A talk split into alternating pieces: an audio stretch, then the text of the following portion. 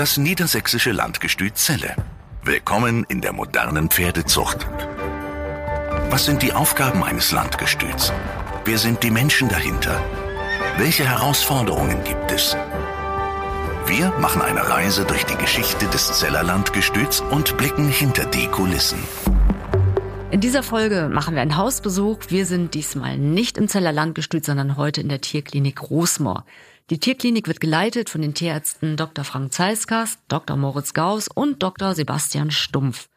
Sie behandeln die Hengste am Zeller Landgestüt und sehen natürlich auch tagtäglich in ihrem Klinikalltag Seltenes und auch Krankheitsbilder, die immer häufiger auftreten.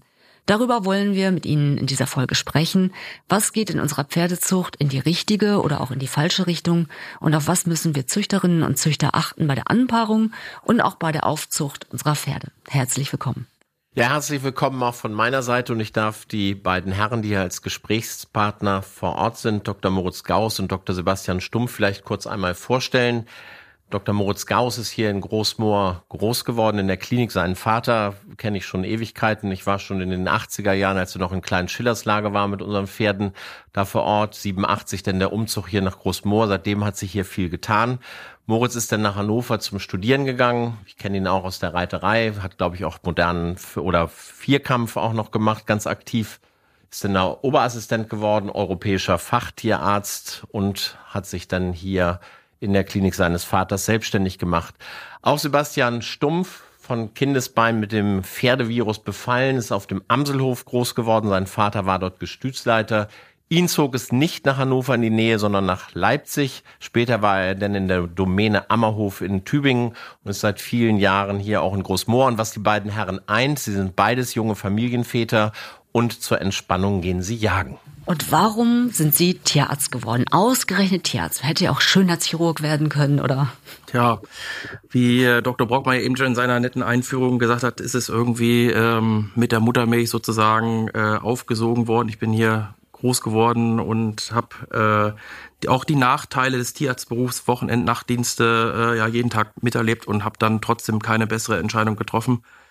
Ähm, aber ich muss auch sagen, ich bereue sie nicht. Ich bin mit äh, Leib und Seele auch Pferdetierarzt und ähm, ja, habe seit frühester Jugend über die elterliche Pferdezucht und auch Pferdesport ähm, enge Verbindung zum Pferd und äh, bereue meine Entscheidung, dann und wann, wenn es mal wieder Sonntagnacht oder Heiligabend äh, zur Kolik-OP kommt, schon mal, aber im Großen und Ganzen eigentlich nicht. Wir würden es wahrscheinlich beide wieder machen. Vermutlich ja. Wiederholungstäter. Ja, bei mir war es ähnlich. Ich habe dann auch in der Kindheit schon Kontakt zu verschiedenen Tierärzten gehabt und das war für mich immer so ein, ja, fast so ein Heldenbild. Die konnten Dinge, die andere nicht konnten. Und ähm, aus der Geschichte ist es dann eigentlich sehr schnell zum Berufswunsch Tierarzt gekommen, so dass ich das in der Grundschulzeit und über die weiterführenden Schulen auch immer beibehalten habe und dann ähm, es eigentlich keine Überlegung gab, äh, das nicht zu tun. Und ähm, ja, so kam es dazu. Letztlich. Ja, und wenn die beiden hier von ihrer Begeisterung für den Tierarztjob erzählen, dann kann ich das auch nur bestätigen. Also wir fühlen uns rundum gut aufgehoben und wenn ich hier in diesem Besprechungszimmer an die Wand schaue und das Bild mit Gret Top sehe in großer Dankbarkeit, dann äh, muss ich sagen, als äh, der Hengst hier in der Klinik war, hatte einen Nageltritt. Unsere Mitarbeiter hatten das ja, wir sind hier mitten in der Tierklinik. Also es erklärt die Hintergrundgeräusche, hier wird gearbeitet, Telefone klingeln und wichtig, die Kaffeemaschine läuft. Ja, das ist auch ganz Das ist wichtig. der Spülgang hier bei der Kaffeemaschine. Das, ist der, der Motor, der hier alles am Laufen hält. Normal ist sie das nicht gewohnt, ja, weil normalerweise steht da alle fünf Minuten einer dran, aber die haben die ja jetzt alle ausgesperrt. Von daher will die sich jetzt zur Ruhe setzen. Äh, Chance genutzt. Ja, und dieser Hengst hatte Nageltritt. Unsere Tierärzte vor Ort hatten gleich geröntgt, haben das festgestellt, hier angerufen und äh, dann wurde der Hengst auch sofort einbestellt, musste dann im Folgenden auch zweimal operiert werden und die Kommunikation äh, klappte einfach super. Zu Anfang natürlich am Telefon erstmal eine Prognose, die nicht so schön war, aber die beiden Herren haben gekämpft mit einer Leidenschaft. Äh, das fand ich wirklich super und auch wirklich alles probiert und erklärt, wie was gemacht wurde. Und diese Kommunikation ist auch ein ganz großes Prä der beiden Herren. Kommunikation mit mir ist relativ einfach. Ich will immer nur wissen, wo geht die grobe Richtung hin? Überlebenschancen ja, nein und dann will ich wieder was hören, wenn sich was in irgendeine Richtung äh, verändert. Ich bin nicht derjenige, der fünfmal pro Tag anruft, aber die Kommunikation mit den Mitarbeitern vor Ort, die die Hengste betreuen. Das ist bei der Diagnostik so, das ist nachher, wenn man diagnostiziert hat, wie soll weitergearbeitet werden, ganz, ganz wichtig, dass meine Leiter, meine technischen Leiter vor Ort Bescheid wissen, dass die Reiter auch mit ins Boot genommen werden. Und das machen die beiden wirklich spitze. Wahrscheinlich gibt es denn so ein rotes Telefon. Oh Gott, Dr. Axel Brockmann am anderen Ende der Leitung. Das heißt, ein komplizierter Fall. Wenn es diese komplizierten Fälle gibt, wie vernetzen Sie sich dann? Wie sprechen Sie sich ab? Wie läuft die Teamarbeit? Also wir haben natürlich hier äh, im Haus ein Kompetenzzentrum, würde ich mal sagen. Also Leute, die sich auch mit verschiedenen Fachbereichen schwerpunktmäßig beschäftigen. Da kann man sich austauschen. Das passiert jeden Morgen in der Visite äh, bei den stationären Patienten oder auch, wenn man mal einen äh, besonderen Fall hat, dass man sich zusammensetzt, Bilder anschaut, ob der eine oder andere es schon mal gesehen hat oder wie da die Erfahrungen sind. Ähm, dann natürlich die internationale Fachliteratur, die äh, wo man immer wieder nachschauen muss und auch immer wieder Sachen äh, nachgucken muss, die man vielleicht noch nicht gesehen hat. Und ähm, was in, seit jüngerer Zeit ein absolutes, äh, ein absoluter Benefit ist für uns, dass natürlich auch der Austausch mit Kollegen über soziale Netzwerke, Facebook, WhatsApp, wie auch immer, ähm, deutlich zugenommen hat. Da gibt's äh, entsprechende ähm, Gruppen, wo man dann auch Fälle vorstellen kann und ein Feedback kriegt von Leuten aus der ganzen Welt die äh, auch in ihren Bereichen absolute Spezialisten sind und ähm, wo man dann auch vielleicht auch Sachen erfährt, äh, Behandlungsmöglichkeiten, Diagnosen, die man, die noch gar nicht publiziert sind, die man also in der Literatur gar nicht findet. Das ist etwas, was einen unschätzbaren Mehrwert bietet, dieses enge Netzwerk. Und das hat in den letzten Jahren aus meinem Empfinden, zumindest auch in der Pferde- oder Tiermedizin insgesamt deutlich zugenommen, dass es einfach eine Kollegialität gibt und einen Austausch untereinander, ähm, der auch über Kongresse oder ähnliches hinausgeht, sondern auch im, im täglichen äh, durch auch die einfache Möglichkeit, muss man sagen, sich auszutauschen, deutlich äh, verbessert wird. Gibt es auch einen Austausch mit der Humanmedizin? Äh, absolut, ja. Also wenn wir ganz spezielle Fälle haben, neue Geräte, dann ähm, fragen wir auch die Kollegen aus der Humanmedizin. Und es ist natürlich so, dass in der Humanmedizin ja auch viel mehr in, in Forschung und Entwicklung investiert wird, weil der Markt einfach viel größer ist. Und man hat dann aber immer wieder die Chance, auch für die Tiermedizin wertvolle Neuerungen, neue Medikamente, neue Behandlungsmöglichkeiten, auch neue technischen Geräte zu entdecken, die man dann unter Umständen auch in die Tiermedizin transferieren und adaptieren kann. In der Zusammenarbeit mit dem Zeller Landgestüt landen hier die komplizierten Fälle oder wie genau sieht die Zusammenarbeit aus? In welchen Bereichen?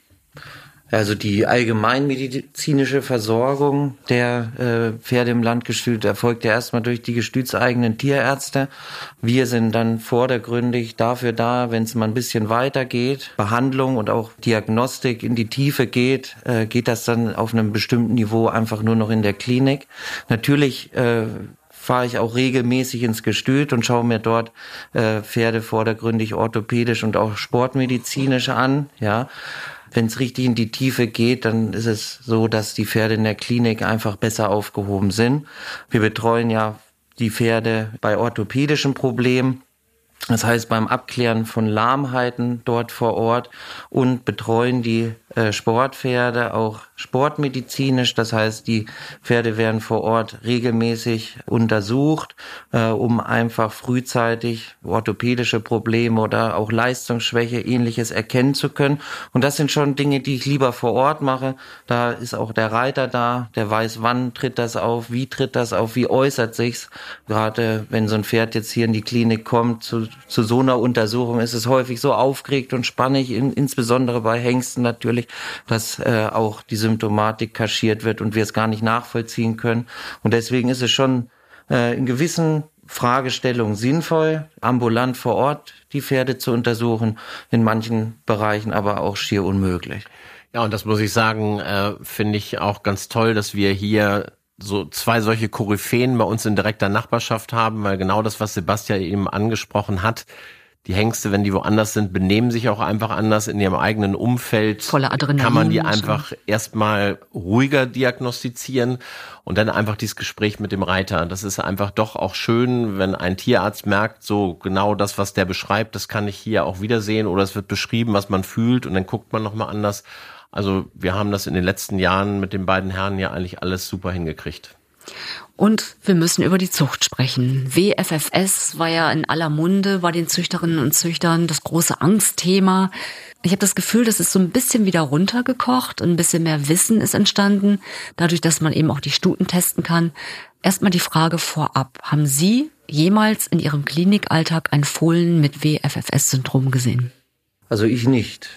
Moritz auch. Ich habe ne? auch keins gesehen. Äh, wie gesagt, ist ja in Einzelfällen beschrieben, aber es ist schon extrem selten weil wahrscheinlich auch vorher schon resorbiert wird und die Natur es so eingerichtet hat, oder? Ja, also grundsätzlich zur Erkrankung, das ist ja ähm, eine Erb Krankheit beim Warmblutpferd, die dazu führt, in Ausprägung, also wenn so ein Fohlen geboren wird, dass äh, das Bindegewebe eine andere Zusammensetzung hat, als das beim gesunden Pferd der Fall ist, was dazu führt, dass die Pferde sehr, sehr überbewegliche, überelastische Gelenke haben, dass die Haut äh, sehr anfällig ist, überelastisch ist und dass die Pferde so als Fohlen nicht dauerhaft lebensfähig sind. Und man vermutet, es ist noch noch nicht 100 Prozent meines Wissens äh, bewiesen, aber man vermutet schon, dass halt viele dieser äh, Merkmalsträger äh, schon im Mutterleib wieder resorbiert werden und gar nicht ausgetragen werden und geboren werden. Das spricht ja auch dafür, dass wir beides noch nicht klinisch gesehen haben. Und ähm, die andere Sache ist, warum WFFS so ein bisschen im Verborgenen ist, dass natürlich ein Erbgang ist, der so gestaltet ist, muss man sagen, dass nur wenn zwei Merkmalsträger aufeinandertreffen, dann auch diese Symptomatik ausgebildet wird. Und trotzdem werden Hengste mit WFFS positiven Test ja seltener immer noch eingesetzt? Oder wird das, das ist, glaube ich, ein Problem bei den Züchtern Quarterhorse, Araber, Hundezüchter. Also es gibt in vielen Bereichen ja schon viel, viel länger gehen Tests. Die haben da gelernt, mit umzugehen. Und wir haben das Problem, äh, dass unsere Züchter sich daran gewöhnen müssen. Das ist mit Sicherheit nicht äh, die letzte Erbkrankheit, die irgendwo entdeckt wird, wo es dann irgendwelche Tests zu gibt und wo natürlich die Labore froh sind, wenn sie diese Tests auswerten dürfen. Ich glaube, da müssen wir unheimlich viel Aufklärungsarbeit leisten. Aufklärungsarbeit, das war auch so ein Thema Röntgen. Röntgen kam irgendwann auf, Chips, OCD, äh, wurde entdeckt. Es war ein großes äh, Problem, Pferde zu verkaufen. Es gibt jetzt einen neuen Röntgenleitfaden. Wie ist das aus eurer Sicht? Hat sich mit dem neuen Röntgenleitfaden was verändert? Hat die klinische Untersuchung nicht vielleicht mehr Bedeutung als dieses reine Angucken von Röntgenbildern? Und auch wie sind so OCD, ist das aus eurer Erfahrung mit den vielen Röntgenbildern, die ihr macht, ist das eher was, was durch die züchterische Arbeit der letzten Jahre wieder weniger geworden ist? Oder was habt ihr in diesem Themenkomplex äh, für einen Einblick oder für einen Eindruck? Vorweg einmal zum Röntgenleitfaden. Da gab es ja vor einigen Jahren eine Novellierung. Früher gab es ja die vielleicht auch bekannten Röntgenklassen nach Schulnoten. Ähm, das Problem dabei war aus unserer Sicht, dass es für sehr viele Röntgenbefunde gar keine wissenschaftlichen Untersuchungen gab, zu wie viel Prozent die jetzt wirklich ähm, Probleme machen und zur Lahmheit führen. Vor allem noch Halswirbelsäule, glaube ich. Halswirbelsäule, Rücken letztendlich auch, aber auch an den Gliedmaßen. Ähm, das war schon ein Problem, dass diese Einordnung natürlich durch irgendeine Expertenkommission da stattgefunden hat, aber im Einzelfall konnte man eigentlich nicht gut sagen, bei so und so viel Prozent oder mit so und so viel Prozent Risiko für den einen potenziellen Käufer macht das jetzt ein Problem. Insofern ist diese Novellierung erstmal, glaube ich, für alle gut, ähm, weil sie das die ganze Sache etwas objektiver auch beurteilbar macht. Unabhängig vom Röntgen muss man sagen, das ist, und das ist bei uns im Haus sicherlich ganz entscheidend, ist die klinische Untersuchung. Denn wenn ich ein Pferd habe, was moderate Röntgenbefunde hat und eine sehr gute klinische Untersuchung, sprich also die Beugeproben sind in Ordnung, die Wendeschmerzproben sind in Ordnung, dann kann das auch Röntgenbefunde relativieren. Ja?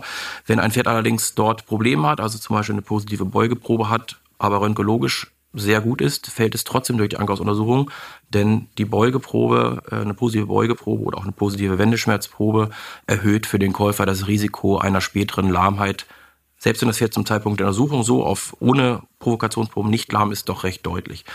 Und die klinische Untersuchung hat Gewicht und aus unserer Sicht ist sie sogar wichtiger als die Röntgenuntersuchung.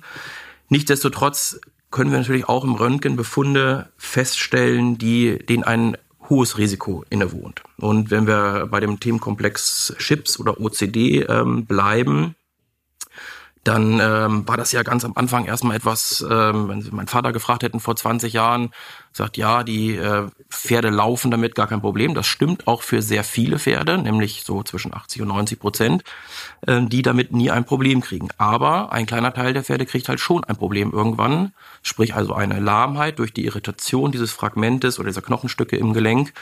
Ähm, und das ist etwas, was wir im Röntgen nicht vorhersagen können. Zu welcher Gruppe gehört das Pferd? Gehört das jetzt zu, den, zu der großen Gruppe, die kein Problem kriegt, oder zu der eher kleinen Gruppe, die irgendwann mal damit ein Problem kriegt? Das können wir also vom Röntgen nicht vorhersagen. Und deswegen hat sich auch die Meinung, wenn Sie, also wenn mein Vater vor 20 Jahren gefragt er gesagt, ja, nicht operieren, drin lassen. Das hat sich schon etwas geändert, dass die, die auch in der internationalen Literatur die Einschätzung eher dahin geht, diese Fragmente frühzeitig präventiv entfernen zu lassen. Und zwar nicht nur aus Röntgenkosmetik, sage ich mal jetzt, äh, dass die Leute ihre Pferde besser verkaufen können, sondern es gibt wirklich eine medizinische Indikation. Von der Häufigkeit muss ich sagen, hat sich das eigentlich nicht verändert. Ähm, das ist auch das Problem bei dieser Erkrankung, dass es ja eine multifaktorielle Erkrankung ist.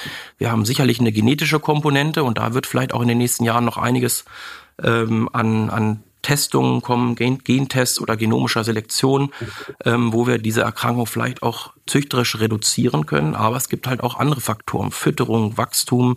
Wie ist das denn da? Ist da eher mehr begünstigend oder zu wenig? Gibt es darüber Erkenntnisse? Das ist gar nicht so einfach zu sagen.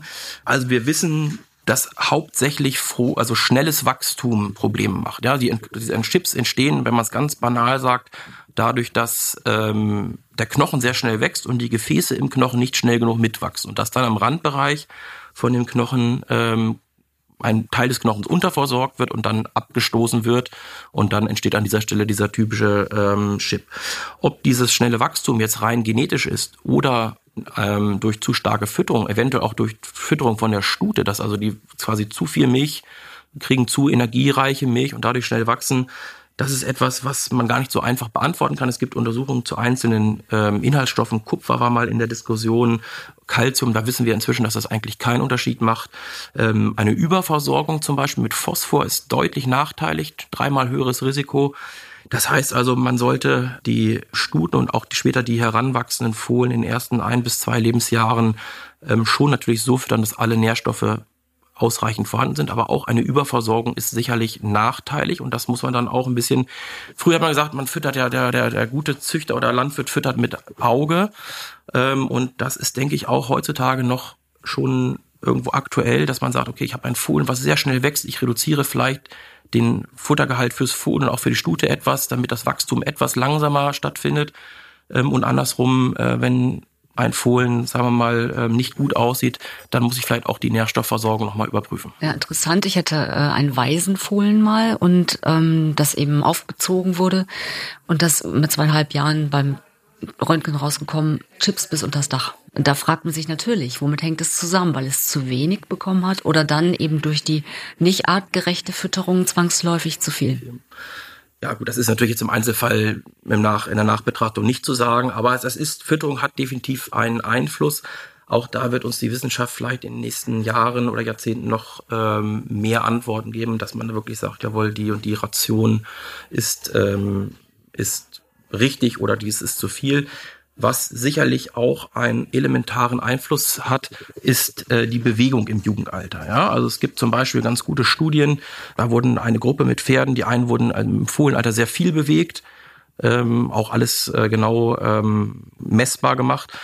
Und da hatten von dieser Gruppe, die sich viel bewegt hat, nur 6% ähm, Chips, also OCD-Veränderung, von der Gruppe, die sich wenig bewegt haben, 20%. Das heißt also, ähm, das hat einen definitiven Einfluss und am Ende Studie aus Frankreich, ähm, wo Fohlen, die wenig oder unregelmäßigen Weidegang hatten, auch ein deutlich höheres Risiko ähm, hatten für OCD-Erkrankungen. Wie gesagt, da spielen immer andere Faktoren noch mit rein, aber Bewegung ist wichtig und deswegen sollten Fohlen und junge Pferde so viel wie es geht raus und in Bewegung. Dazu passt auch schön eine Untersuchung aus Holland aus den 90er Jahren. Da hat man festgestellt, dass frühgeborene Fohlen einen wesentlich höheren Prozentsatz an Befunden hatten. Das hängt natürlich komplett mit der Sache zusammen, die Moritz eben auch gesagt hat, weil die frühgeborenen Fohlen zumindest bei den meisten Höfen, die ich kenne, einfach überhaupt keine Chance haben, in diesen Wintermonaten Monaten Januar, Februar, März rauszukommen.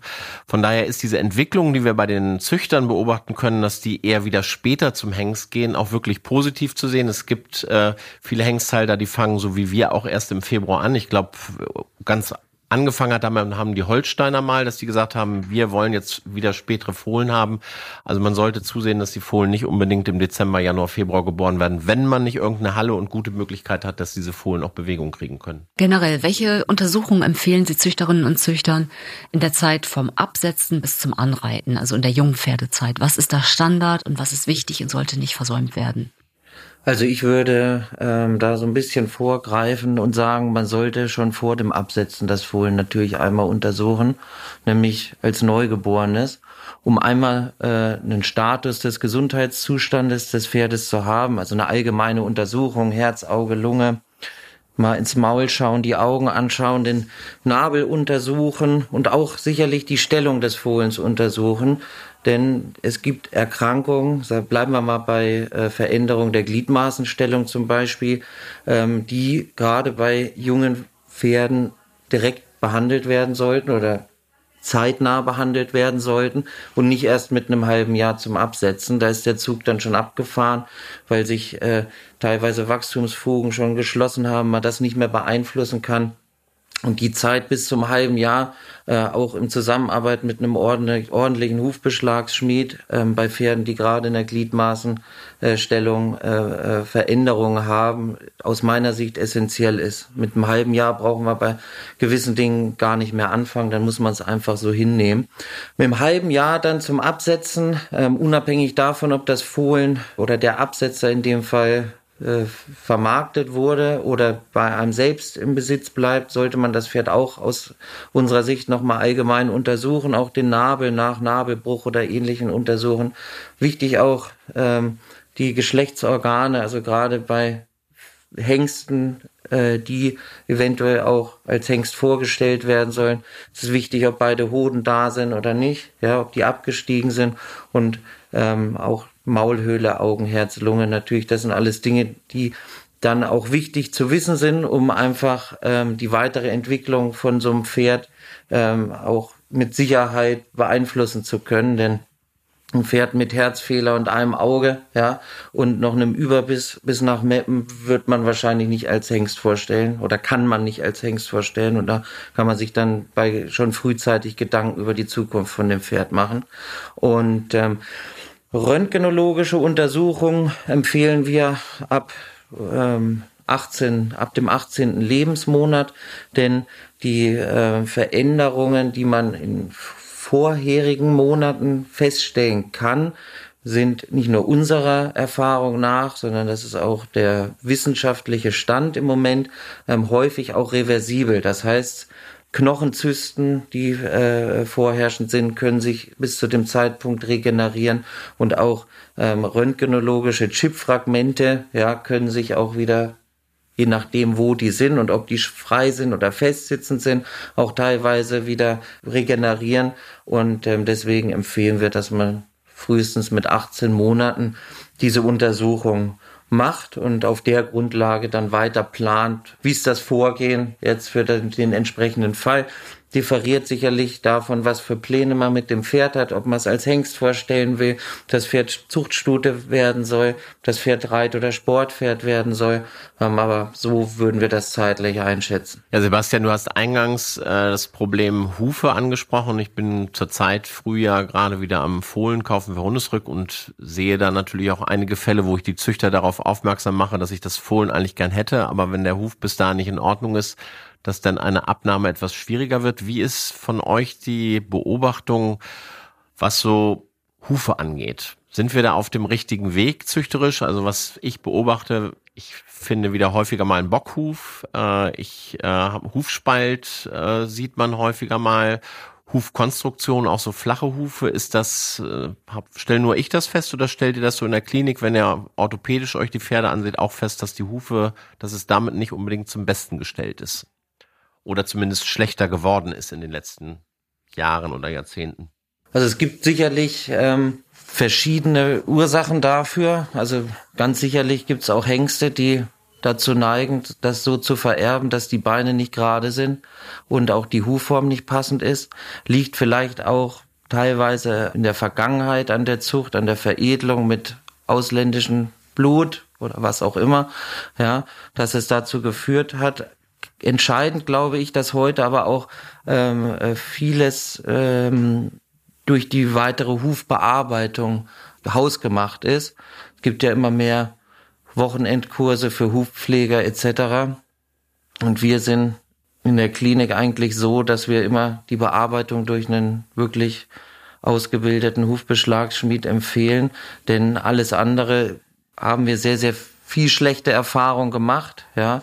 Und ähm, ich denke, wenn man einen Fachmann vor Ort hat, kann man auch vieles bei so einem jungen Pferd rausholen, auch wenn es äh, äh, zur Geburt her katastrophal aussieht, überrascht man sich manchmal, was da im Wachstum noch passiert, wenn man tierärztlich und hufschmiedemäßig das vernünftig unterstützt. Ja, also so in Amerika oder auch in England bei diesen sehr wertvollen Vollblut, also monetär wertvollen Vollblutfohlen, da werden die ganz regelmäßig wöchentlich oder zweiwöchentlich von einem Schmied und einem äh, Tierarzt in Kooperation angeschaut. Das ist sicherlich vielleicht auch übertrieben, aber das ist vielleicht etwas für den Züchter, wie gesagt, wie der Sebastian eben schon gesagt hat, das ist, wir haben nur ein sehr kurzes Zeitfenster, wo wir das positiv beeinflussen können. Gliedmaßenfehlstellung und letztendlich auch Hufstellung. Und äh, auch so ein Bockhuf kann man beim jungen Pferd ziemlich gut korrigieren, auch ohne OP. Ähm, klar, wenn es nicht oder therapieresistent ist oder sehr drastisch ist, dann äh, kann man das auch chirurgisch behandeln, aber in vielen Fällen mit einem guten Management ähm, schon frühzeitig zu behandeln. Und das ist letztendlich etwas, was natürlich auch am Ende unheimlich über den Wert des Pferdes, wenn er denn dann veräußert werden soll, ähm, entscheidet. Und da kann ich nur alle alle Züchter ermutigen, da sehr kritisch ähm, bei den eigenen Fohlen zu schauen und lieber einmal mehr schauen zu lassen als zu wenig. Denn so mit drei bis spätestens sechs Monaten ist dieser Zug, dass man da Einfluss nehmen kann, abgefahren. Ja, und dazu gleich mein Aufruf hier an alle, die zuhören. Überlegt euch doch mal, ob ihr nicht Hufschmied werden wollt, weil es gibt einen akuten Mangel in der Breite an Hufschmieden. Ja, das erleben wir auch. Mhm. Also das ist eine der häufigsten Fragen bei orthopädischen Patienten, wo man sagt, das ist vielleicht nicht ganz optimal, ähm, wo man denn zu einem entsprechend ausgebildeten Hufschmied kommen kann und wo man den findet. Und das ist nicht immer so einfach, da guten Rat zu geben, würde ich mal sagen. Ein weiteres Schreckgespenst, das durch die Züchterwelt geistert im Moment, ist der Begriff ECVM, also mit meinen Worten gesagt eine Wirbeldegeneration. Haben Sie da auch schon Erfahrungen mit? Wie ist der aktuelle Kenntnisstand und was würden Sie Züchtern und Züchterinnen empfehlen? Ja, also das handelt sich um, wenn man diese Abkürzung mal ähm, ausführt, ist es die equine kongenitale zervikale Malformation, also eine ja, vermutlich genetische Missbildung am sechsten und siebten Halswirbel, dem ersten Brustwirbel und eventuell auch der ersten Rippe. Äh, es gibt dort diverse Beschreibungen, ähm, auch den ähm, die ja doch relativ inzwischen starke Vermutung, dass es eine gen- oder genetisch determinierte Erkrankung ist, die von den von Vollbluthengsten kommen, vermutlich schon im zweiten, der zweiten Hälfte des 17. Jahrhunderts von den beiden äh, Vollbluthengsten Messenger und Diomed äh, mal ähm, ja sozusagen, das waren die ersten, die dort auffällig waren und ähm, ist jetzt in den letzten zwei, drei Jahren, würde ich sagen, ähm, obwohl es Forschung dazu schon seit circa zehn Jahren gibt, ähm, doch in der Züchterschaft irgendwie äh, angekommen und wir werden da regelmäßig mit den mit Fragen konfrontiert dazu und man muss ehrlich sagen, wir wissen wenig dazu und wir können eigentlich auch keine adäquate Auskunft geben. Es gibt momentan keinen äh, zuverlässigen kommerziell erhältlichen Gentest, wo man jetzt sagen kann, man kann irgendwie seine Pferde da überprüfen. Ähm, man kann das theoretisch durch Röntgenuntersuchung ähm, ausfindig machen, ob dort Veränderungen sind, wobei man auch sagen muss, dass die Röntgenuntersuchung gerade an der unteren Halswirbelsäule auch deutliche Limitationen hat. Also man kann dort gar nicht alle Veränderungen sehen, die vielleicht vorhanden sind. Weil das Schulterblatt schon wahrscheinlich davor Schulterblatt ist, davor, genau. Ne, das und und auch sehr viel Weichteilgewebe, wo man dann man kann auch nur eine seitliche Ebene röntgen und vielleicht schräge Ebenen, aber die eigentliche ähm, sinnvolle Ebene, die da auch noch ähm, zusätzliche Informationen geben werde, von von oben nach unten sozusagen, die fällt aus. Insofern ist es im Moment etwas, womit wir leben müssen erstmal und ähm, wo sich sicherlich in den nächsten Jahren, es gibt viele Forschungsgruppen, die sich damit beschäftigen, da werden neue Informationen kommen, vielleicht auch Gentests. Wir wissen auch gar nicht genau, welche Veränderungen an der Wirbelsäule machen denn jetzt wirklich Probleme und welche sind vielleicht in Anführungsstrichen normal oder unproblematisch. Das sind alles Fragen, die sich, äh, die in den nächsten Jahren, Jahrzehnten beantwortet werden. Im Moment, glaube ich, hat man ohnehin wenig Einfluss und äh, da irgendwie mehr Informationen zu gewinnen. Und deswegen würde ich auch jetzt bei meinen eigenen Zuchtstudien da im Moment erstmal einfach den Ball flach halten und abwarten, was so passiert. Genomische Selektion, auch ein großes Stichwort, weil darüber kann man viele Erkrankungen sicherlich ausschließen, oft oder manchmal zu Lasten der Vielfalt. Wie ist da Ihr Standpunkt? Maximale Transparenz oder maximale Vielfalt in der Zucht? Also ich sag mal, ich würde es mal aus dieser Frage aus zwei Perspektiven beantworten. Aus tierärztlicher Sicht ähm, muss man sagen, ist es natürlich ein Zugewinn. Wir können einige, jetzt schon einige Erkrankungen, in der Zukunft sicherlich noch sehr viel mehr Erkrankungen ähm, vordiagnostizieren, ähnlich wie es jetzt bei äh, WFFS der Fall ist, und können einfach durch eine gezielte Anpaarung, sofern dann die Hengsthalter dort auch Informationen zur Verfügung stellen, vielleicht ähm, das Risiko für Erbkrankheiten in dem einen oder anderen Fall deutlich senken. Wenn ich weiß, meine Stute ist Anlagenträger, suche ich einen Hengst raus, der das nicht vererbt und kann dann dort am Ende auch die Wahrscheinlichkeit deutlichst reduzieren, dass Pferde damit äh, hinterher Probleme haben. Insofern ja, also eine aus der Perspektive sicherlich eine ganz positive ähm, Entwicklung, die auch noch in den Kinderschuhen steckt, wo sicherlich in den nächsten Jahren ähm, noch sehr viel kommen wird. Aus Züchter- und Reitersicht sehe ich das Ganze etwas anders. Wenn man sich überlegt, wo die genomische Selektion herkommt, zum Beispiel aus der Rinderzucht, ähm, wo wir ja die Leistung oder den Wert eines Tieres an ganz einfachen, objektiv messbaren Faktoren bestimmen, also Milchleistung, Eiweißgehalt ähm, in der Milch, Fettgehalt und so weiter, was man sehr schnell auch schon beim jungen Tier überprüfen kann, ähm, ist das natürlich sinnvoll. Beim Sportpferd, wenn man sich überlegt, wie lange dauert es, bis ein Pferd eigentlich seine wahre Leistungskapazität zeigt, vielleicht mit sieben, acht, neun Jahren und wie viele Faktoren diesen Weg abhängig machen. Wie ist die Aufzucht? Wie ist das Anreiten? Wie ist die Ausbildung? Ist das Pferd beim richtigen Reiter? Das sind ja alles Sachen, ich würde mal sagen, weiche Faktoren, die sich darüber gar nicht abbilden lassen, also über eine genetische äh, Selektion. Ich kann vielleicht einzelne Anlagen ausfindig machen, also kann ein Pferd gut springen oder nicht oder wie ist der Trab. Aber das macht ja nur einen sehr kleinen Anteil aus äh, von dem, was hinter ein, ein gutes Reit- und oder Sportpferd auszeichnet. Und deswegen glaube ich, dass wir diese ähm, Faktoren, die den Weg eines Pferdes und den Lebensweg begleiten und am Ende dann auch darüber entscheiden, ist ein Pferd ein, ein, ein gutes Pferd oder nicht, die können wir damit gar nicht erfassen. Ja, das kann ich eigentlich auch nur unterstreichen aus meinen äh, nicht nur Beobachtungen, sondern natürlich auch, äh, ich bin ja von Haus aus Tierzüchter. Wir haben das übernommen aus dem Rinderbereich äh, und wir Pferdeleute haben ja dazu noch etwas anderes. Es sind meistens einige wenige Pferde, wo man emotional dran hängt und wo man irgendwo aus irgendeiner Emotion und Wissen entscheiden will, den einen Hengst zu nehmen. Wenn man jetzt noch anfängt wie bei den Rinderzüchtern, die manchmal ja Bestände von ein paar hundert Kopf äh, Kühen haben, dass die da ein bisschen sachlicher rangehen. Ich glaube, das wird bei uns nicht ankommen und was immer bei uns bleibt, auch wenn wir jetzt genomische Selektion machen, auch eine lineare Beschreibung, es ist immer subjektiv, das ist immer abhängig davon, wer beschreibt das gerade. Also ich glaube auch tatsächlich, dass das im Bereich der Gesundheit, Fruchtbarkeit, solche Themen, die wird man mit genomischer Selektion vielleicht bedienen können, aber rein Dressur, Springleistung oder sowas, ich glaube, da wird sich das genauso wenig durchsetzen wie die andere Zuchtwertschätzung. Das ist ein kleines Hilfsmerkmal, man kann da mal drauf gucken. Äh, in Oldenburg gibt's jetzt gerade so ein Programm, wo man so Anpaarungsempfehlungen kriegen kann. Dann hat man zumindest acht bis zehn Hengste, die einem angeboten werden.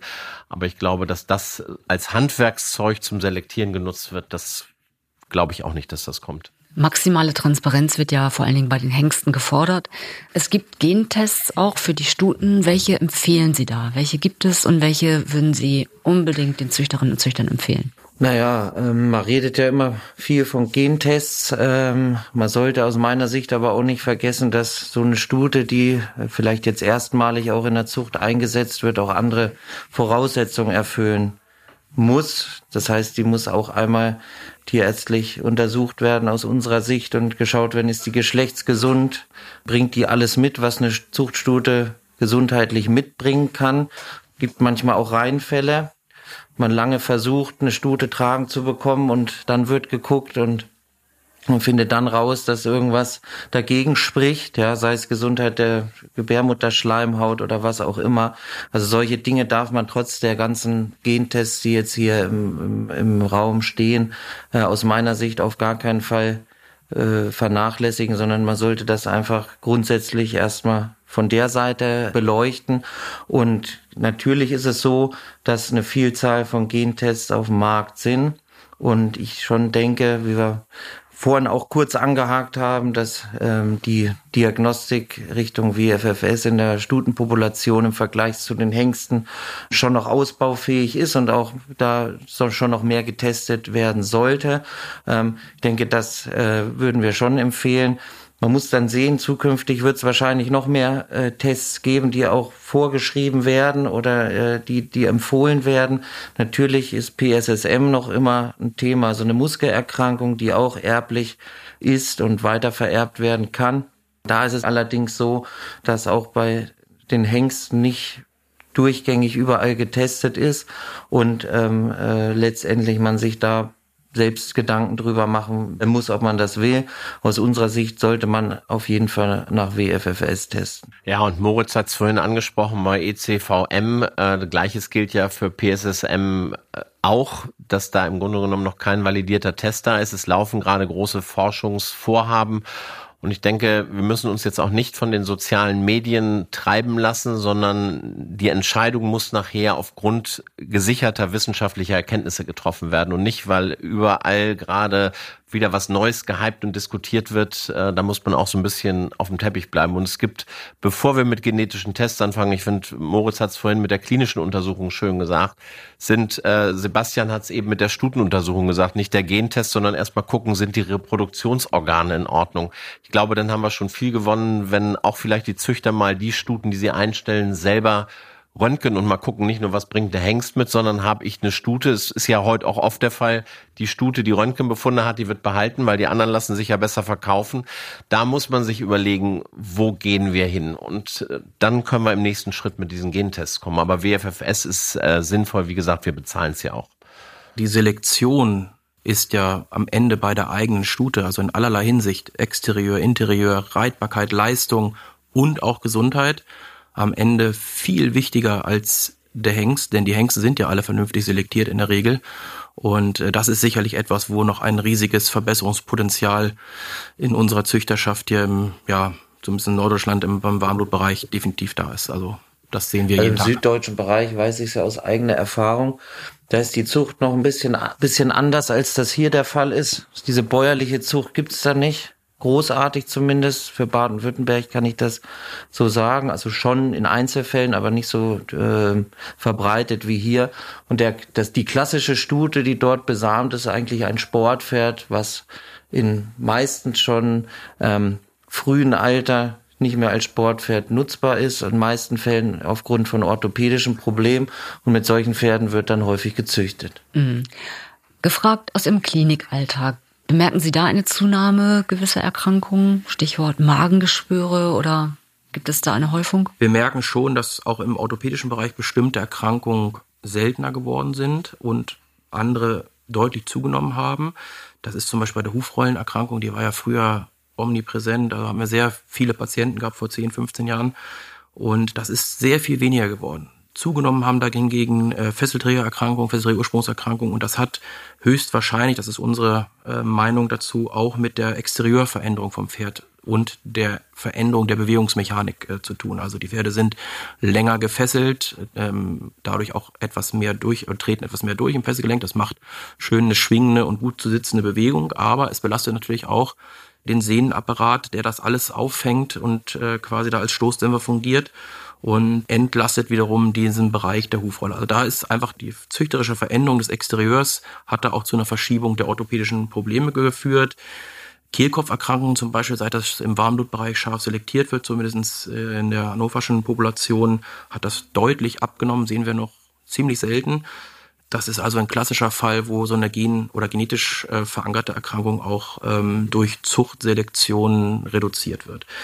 Ähm, Magenschwüre da wissen wir nicht genau, wie groß die Anfälligkeit, die genetische Anfälligkeit ist, wenn wir bei dem Thema mal bleiben wollen. Wir wissen, dass die Prävalenz bei Vollblutpferden sehr hoch ist, bis zu 90 Prozent. Und man kann natürlich auch jetzt argumentieren, dass der Einsatz in den letzten 20 Jahren von Vollblutpferden oder 30 Jahre ähm, dazu geführt, dass auch beim Warmblutpferd mehr geworden ist. Wir wissen es aber nicht genau. Also es wird angenommen, dass es eine genetische Komponente gibt.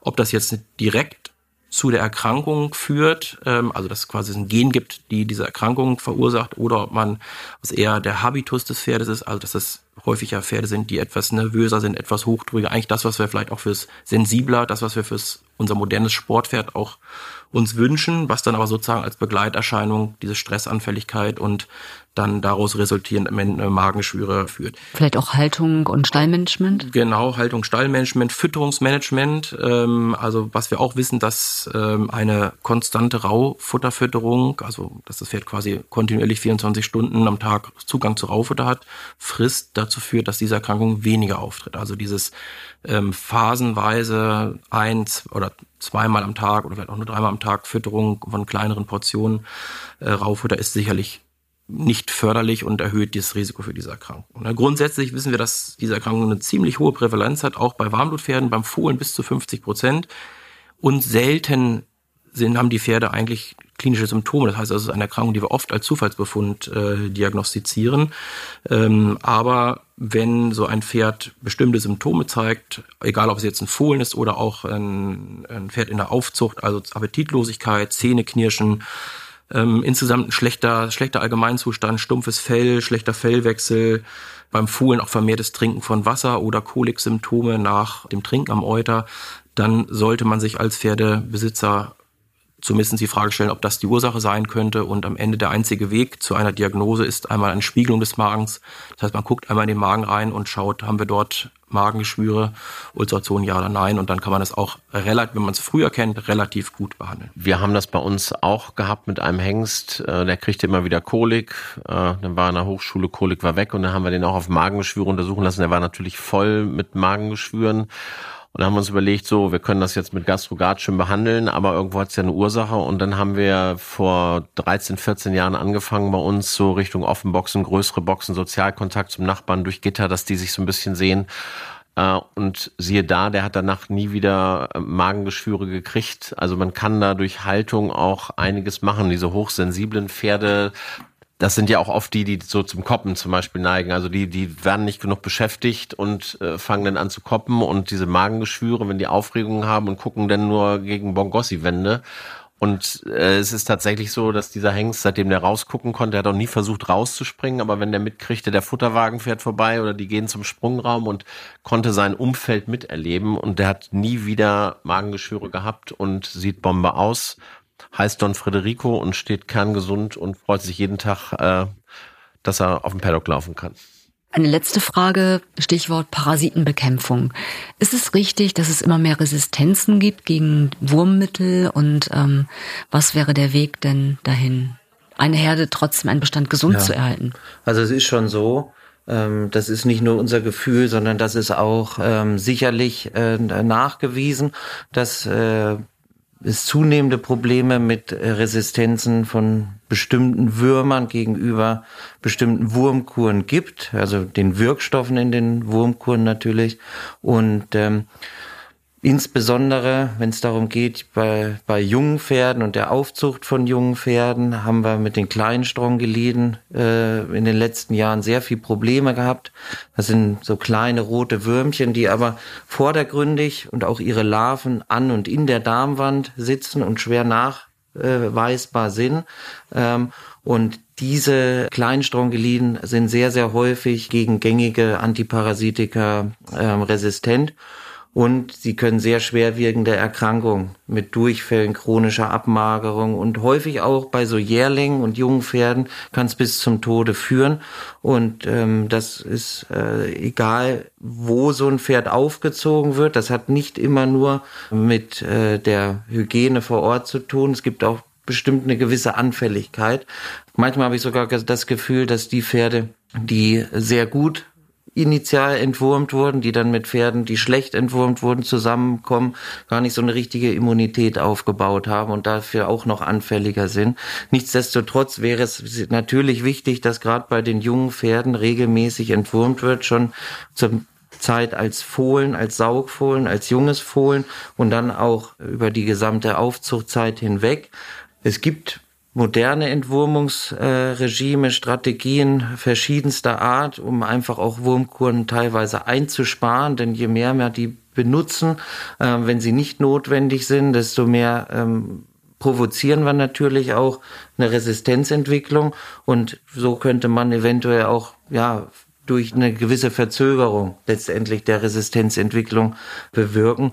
Und ganz entscheidend ist natürlich auch die Hygiene im Stall und auf der Weide. Ja, dass äh, man dort alles tut, um einfach dagegen zu steuern und letztendlich auch neben den routinemäßigen Entwurmungen zusätzliche Entwurmungen zu sparen.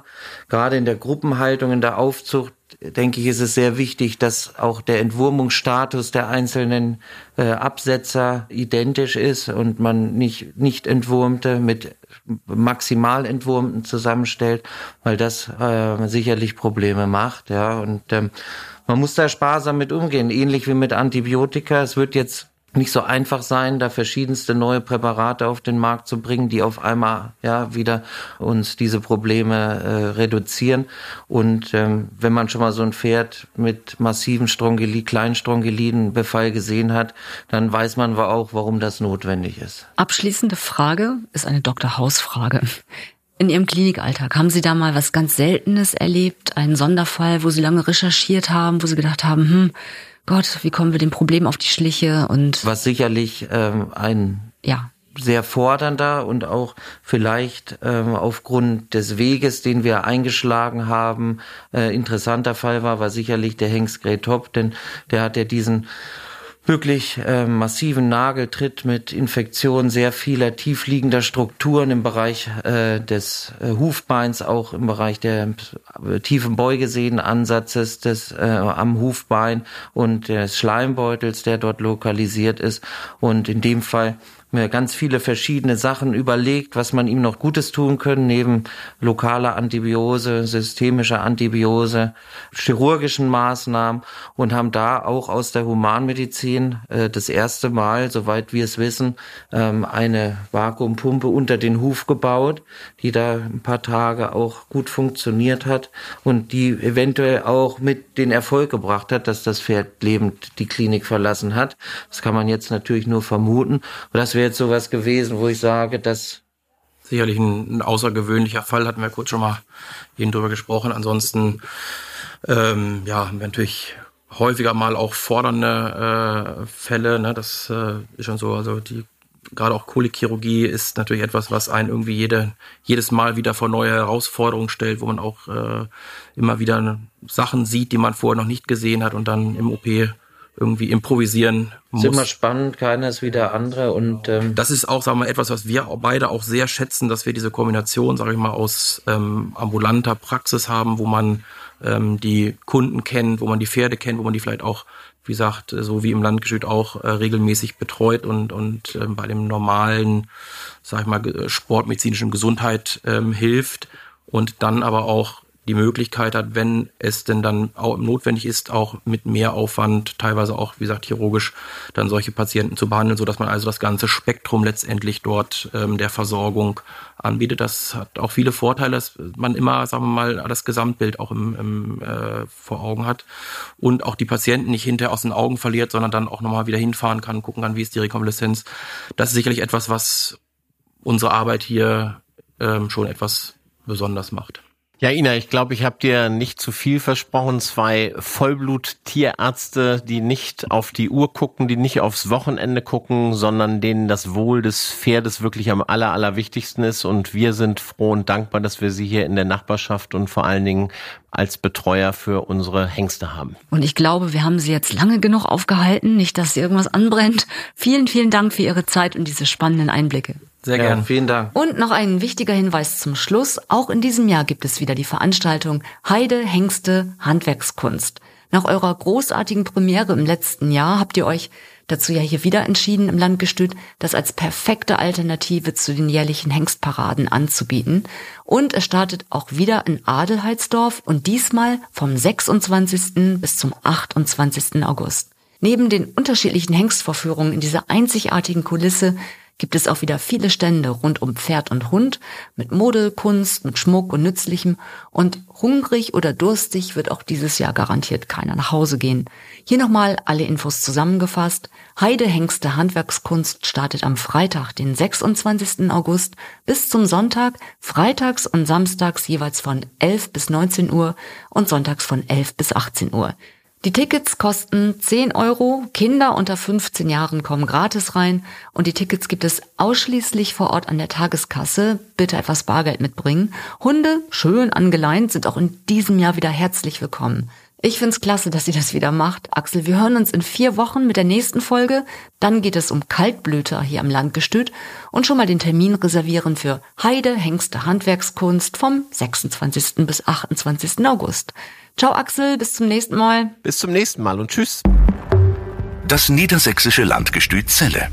Willkommen in der modernen Pferdezucht. Damit ihr keine Folge verpasst, abonniert uns und folgt uns auf Facebook und Instagram. Alle Infos auch unter landgestützelle.de.